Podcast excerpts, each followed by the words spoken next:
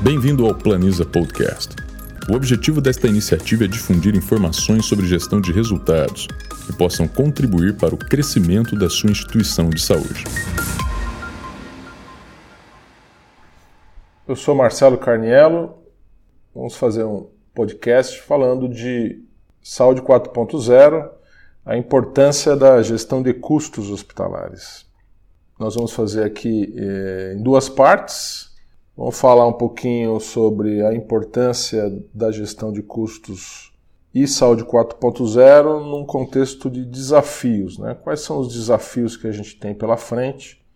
E depois nós vamos avançar falando especificamente da gestão de custos. É importante a gente, eh, antes de falar da saúde 4.0 é de falar exatamente disso, dos desafios que a gente tem ainda no setor da saúde, que não são poucos. Né? Então a gente tem um país onde nós temos praticamente dois sistemas de saúde, o sistema público e o sistema privado, com valores per capita completamente distintos. Né? Enquanto na esfera pública, no SUS, a gente tem aproximadamente R$ 1.270 habitante por ano. Na saúde suplementar, a gente tem o dobro disso. Fala hoje em 2.537 habitante ano. Sabidamente, o SUS, com toda a abrangência que ele tem, diferente do sistema de saúde suplementar. Então, a gente tem eh, situações que, eh, que nos trazem ainda uma responsabilidade ainda maior quando a gente fala em gestão de custos, porque a gente tem que lembrar que na década de 60 os problemas eh, nacionais eram as doenças infecto-parasitárias, hoje são as degenerativo-crônicas, associado ao envelhecimento populacional no Brasil dos últimos 30 anos. E esse envelhecimento no Brasil levou 60 anos para acontecer na Europa. Eh, a situação outras questões importantes que precisam ser observadas nesse conjunto de desafios que eu estou colocando para vocês é que no Brasil hoje, por exemplo, a gente tem 0,8 enfermeiros para cada médico, nos Estados Unidos, 4 enfermeiros para cada médico. Além de uma distribuição que não é homogênea, né? um país do tamanho do Brasil, existem hoje praticamente 2,8 médicos por mil habitantes na região sudeste contra 1,16 na região norte do país. E ainda 68% das cidades brasileiras têm 0,4 médicos por habitante. Né?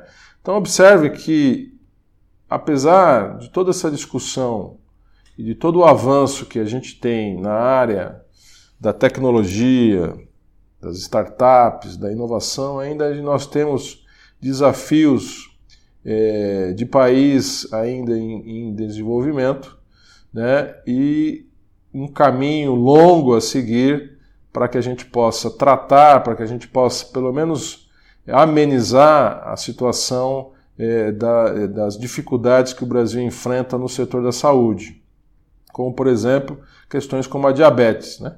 Hoje estima-se que tem 18 milhões de pessoas, de brasileiros com diabetes e aproximadamente 900 mil é, pessoas têm algum tipo de acompanhamento. Lembrando que a diabetes é a sétima causa de morte no país.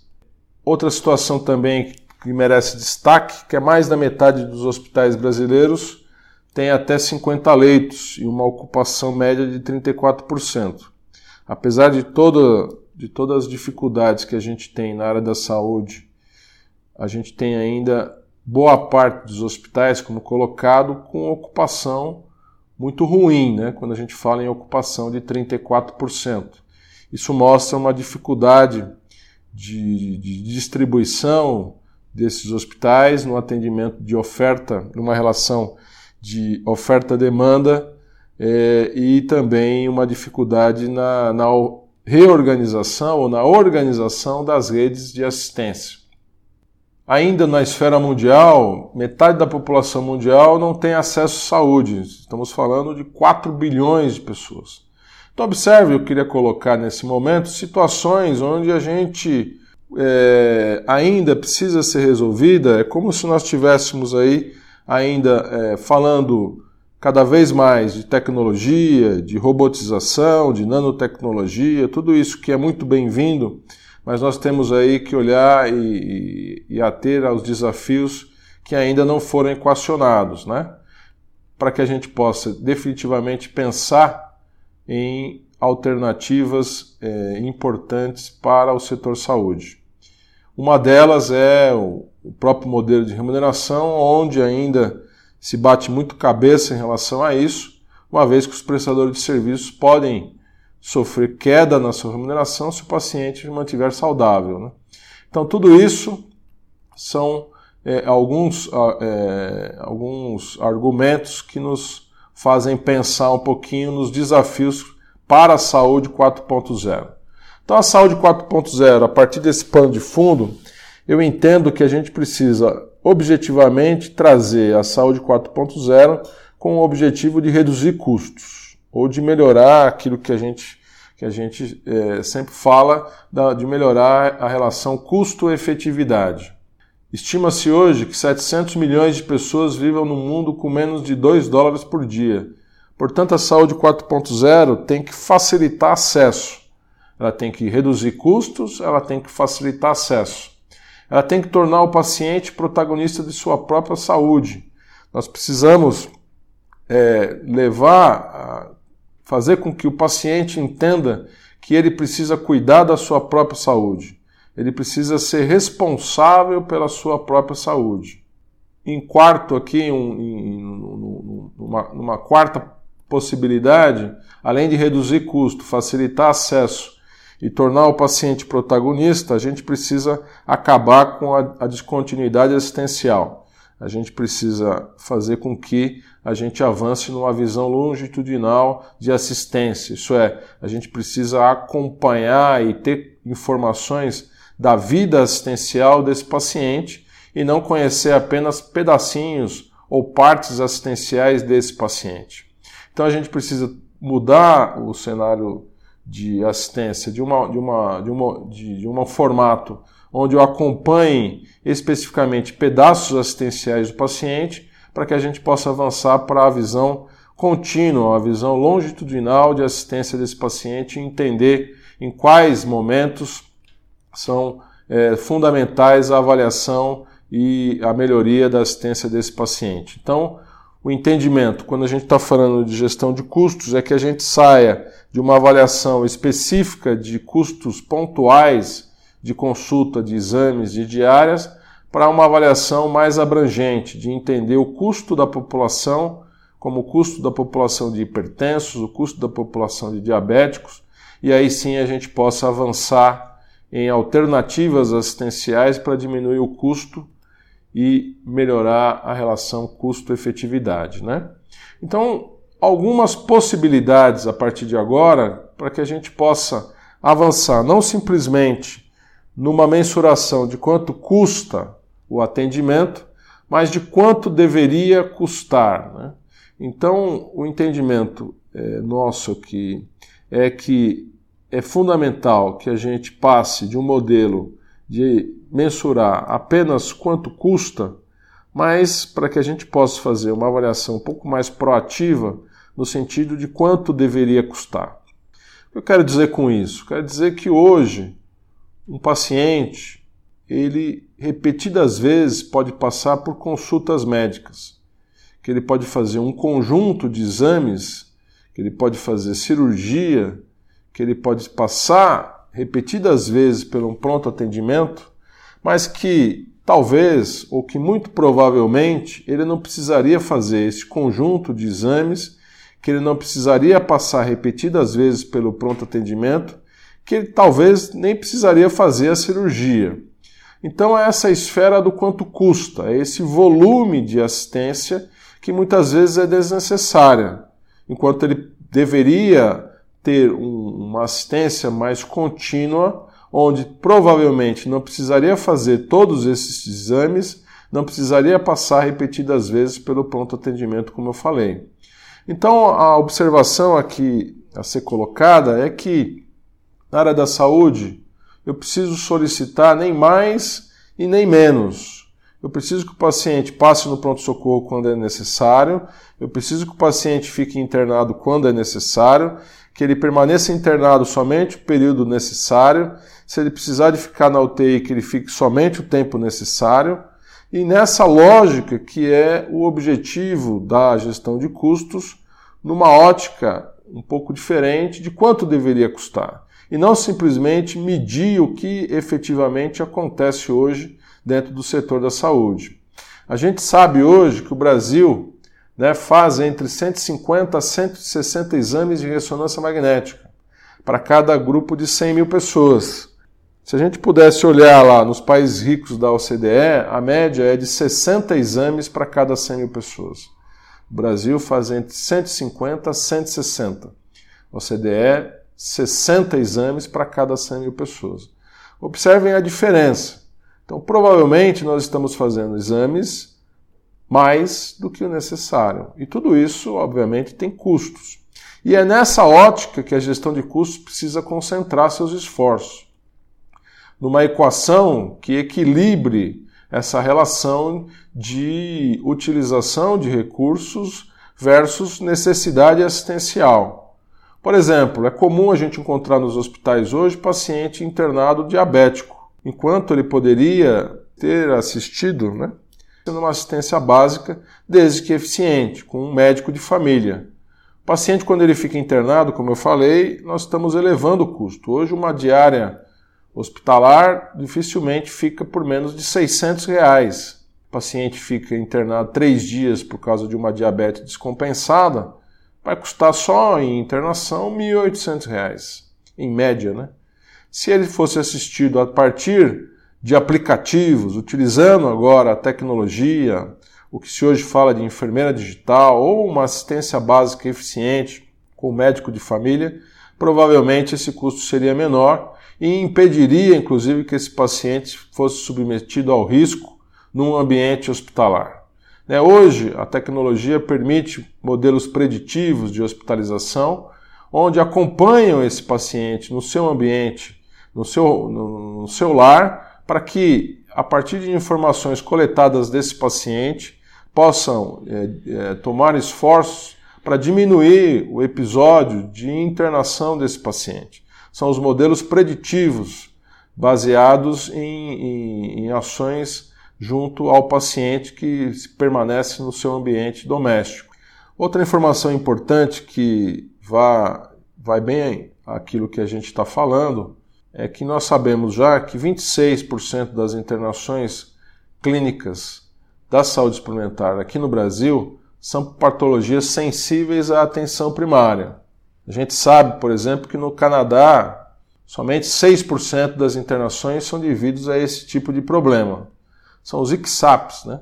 Então, 26% das internações hoje brasileiras na saúde suplementar, no estudo que foi feito, são sensíveis à atenção primária. Isso é, deveriam ser tratadas a atenção primária, mas que por algum motivo o paciente encontra-se no ambiente hospitalar. De novo, aumentando o risco para o próprio paciente, e aumentando o custo. Uma outra questão também que a gente poderia colocar nessa, nessa proposta de quanto custa e quanto deveria custar é o tempo de espera hoje que um paciente na atenção pública normalmente demora para realizar uma consulta com um especialista. Hoje, em média, 90 dias é o prazo para que um paciente seja assistido para que eles é, recebam uma consulta de um especialista.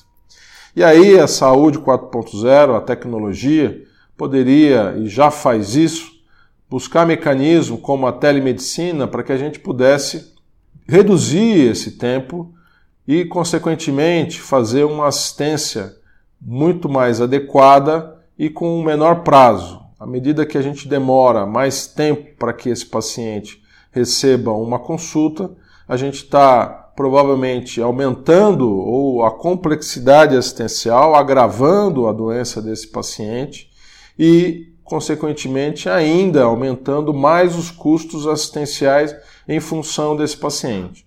Então, o objetivo principal nesse momento da tecnologia é diminuir, como eu falei, os custos e a telemedicina é uma alternativa fundamental para que a gente possa melhorar isso e, sem dúvida, diminuir os riscos assistenciais, inclusive do paciente. Né?